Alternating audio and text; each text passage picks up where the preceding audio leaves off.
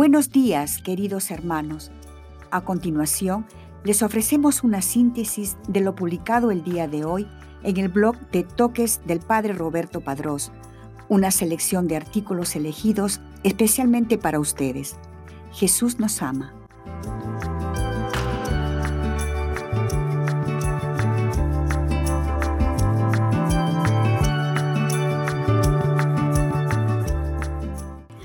Una oración sencilla y poderosa. Jesucristo, cúranos. Kerry Weber, editora ejecutiva de la revista América, la revista de los jesuitas de Estados Unidos, ha escrito una oración desde el corazón mismo de la crisis para enfrentar al contravirus con la fe en que solo Jesucristo salva. En su súplica, Weber toca todos los puntos que los católicos tenemos para presentarle a nuestro Señor Jesucristo por lo que le ha puesto entre las notas más leídas de esta prestigiosa plataforma de comunicación católica. Jesucristo, tú viajaste por pueblos y aldeas, curando cada enfermedad y dolencia. A tus órdenes los enfermos fueron sanados. Ven a nuestra ayuda ahora, en medio de la propagación global del coronavirus, para que podamos experimentar tu amor curativo. Sana a los que están enfermos con el virus, que puedan recuperar su fuerza y salud a través de una atención médica de calidad. Cúranos de nuestro miedo que impide que las naciones trabajen juntas y los vecinos se ayuden unos a otros. Cúranos de nuestro orgullo, lo que puede hacernos reclamar invulnerabilidad a una enfermedad que no conoce fronteras. Jesucristo, sanador de todos, permanece a nuestro lado en este momento de incertidumbre y tristeza. Estate con los que han muerto por el virus, que descansen contigo en tu paz eterna. Estate con las familias de los que están enfermos o han muerto. Mientras se preocupan y lloran, defiéndelos de la enfermedad y la desesperación, que conozcan tu paz Estate con los médicos, enfermeras, investigadores y todos los profesionales médicos que buscan sanar y ayudar a los afectados y que se ponen en riesgo en el proceso. Que sepan de tu protección y tu paz. Estate con los líderes de todas las naciones. Bríndales la previsión de actuar con caridad y una verdadera preocupación por el bienestar de las personas a las que deben servir Dales la sabiduría para invertir en soluciones a largo plazo que nos ayudarán a prepararnos o a prevenir futuros brotes. Que conozcan tu paz mientras trabajan juntos para lograrla en la tierra. Ya sea que estemos en casa o en el extranjero, rodeados de muchas personas que padecen esta enfermedad o de solo unos pocos, Jesucristo, quédate con nosotros mientras aguantamos y lloramos persistimos y nos preparamos. En lugar de nuestra ansiedad, danos tu paz. Jesucristo, cúranos.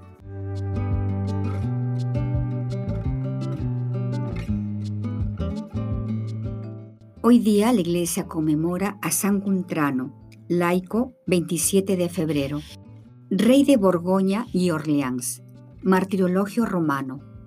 En Chalon-sur-Saône, en Burgandia, en Francia, sepultura de San Guntrano, rey de los francos, que distribuyó sus tesoros entre las iglesias y los pobres. Murió en el 593. Breve biografía. Era nieto de Santa Clotilde, hermano de los reyes Charibert y Sigebert. Sus primeros pasos del monarca no fueron los de un santo precisamente, repudió a su primera esposa, Veneranda, luego de haberle dado solo un heredero que murió a edad temprana. La segunda esposa, Merestrude, no tuvo mejor suerte. Murió poco después de su parto junto con el niño. Autrechilde, la tercera esposa, le dio dos niños que murieron jóvenes. Guntrano, luego de estas vivencias, llegó a la conclusión de que su luto era consecuencia de los pecados cometidos. Se comprometió a no caer en la tentación de cambiar de esposa en la búsqueda de un heredero. adoptando a su sobrino Childeberto, huérfano de uno de sus hermanos. En su conversión al cristianismo, superó así con remordimiento los actos anteriores de su vida, consagrando su energía y fortuna a construir la iglesia. Pacificador, protector de los oprimidos, atendía a los enfermos, tierno con sus súbditos, generoso en sus limosnas, especialmente en épocas de hambre o plaga.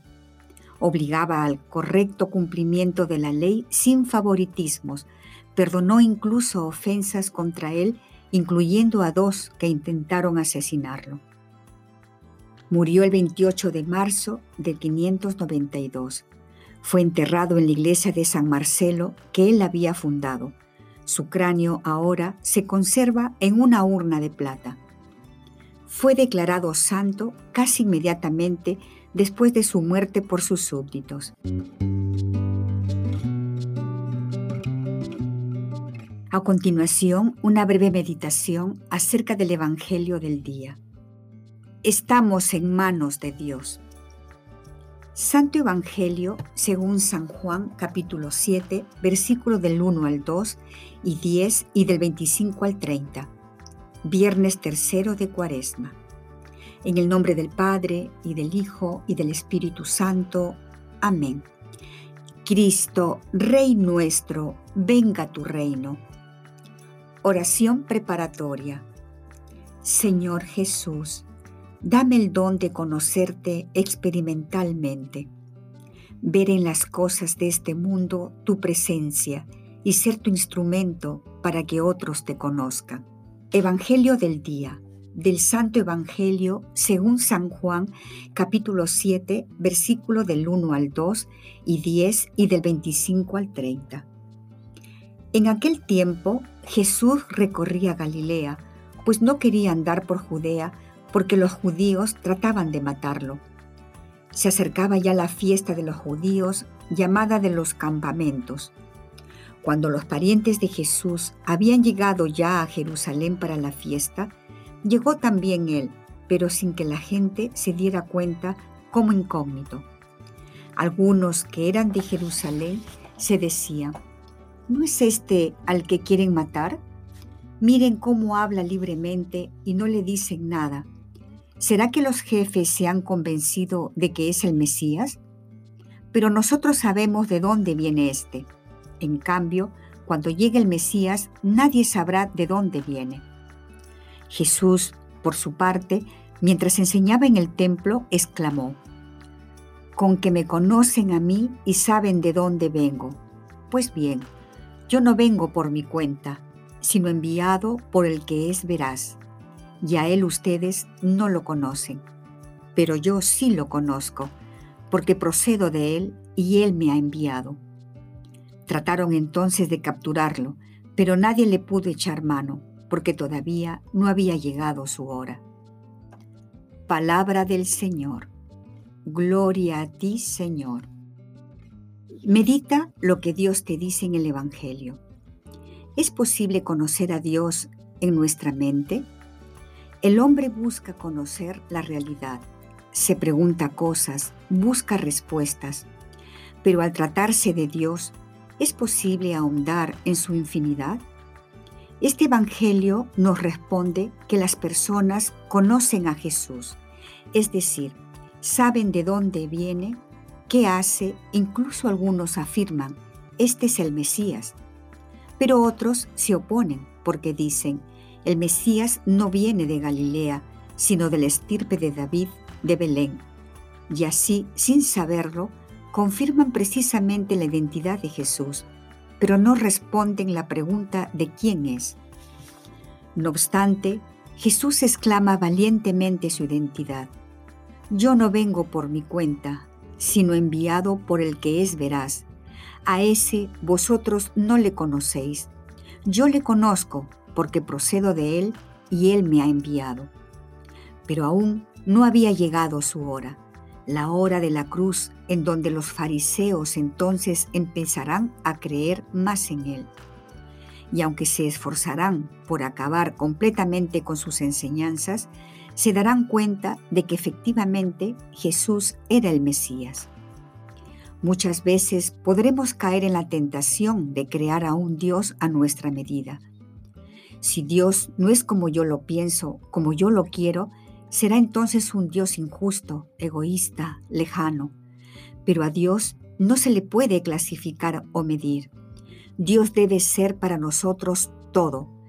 Dios busca nuestro bien, aunque no lo entendamos, y nos lo muestra con el gran ejemplo de su sufrimiento y su muerte en la cruz por cada uno de nosotros. ¿Y quién es este? Es el Señor Jesús.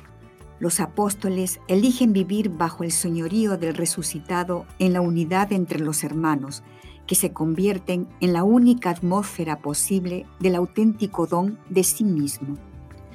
También nosotros debemos redescubrir la belleza de dar testimonio del resucitado, saliendo de actitudes autorreferenciales, renunciar a retener los dones de Dios y sin ceder a la mediocridad.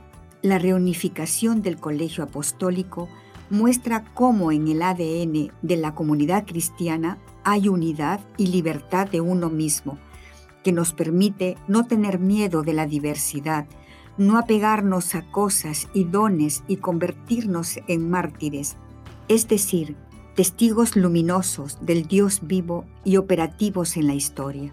Audiencia de Su Santidad Francisco, 12 de julio de 2019. Diálogo con Cristo. Esta es la parte más importante de tu oración.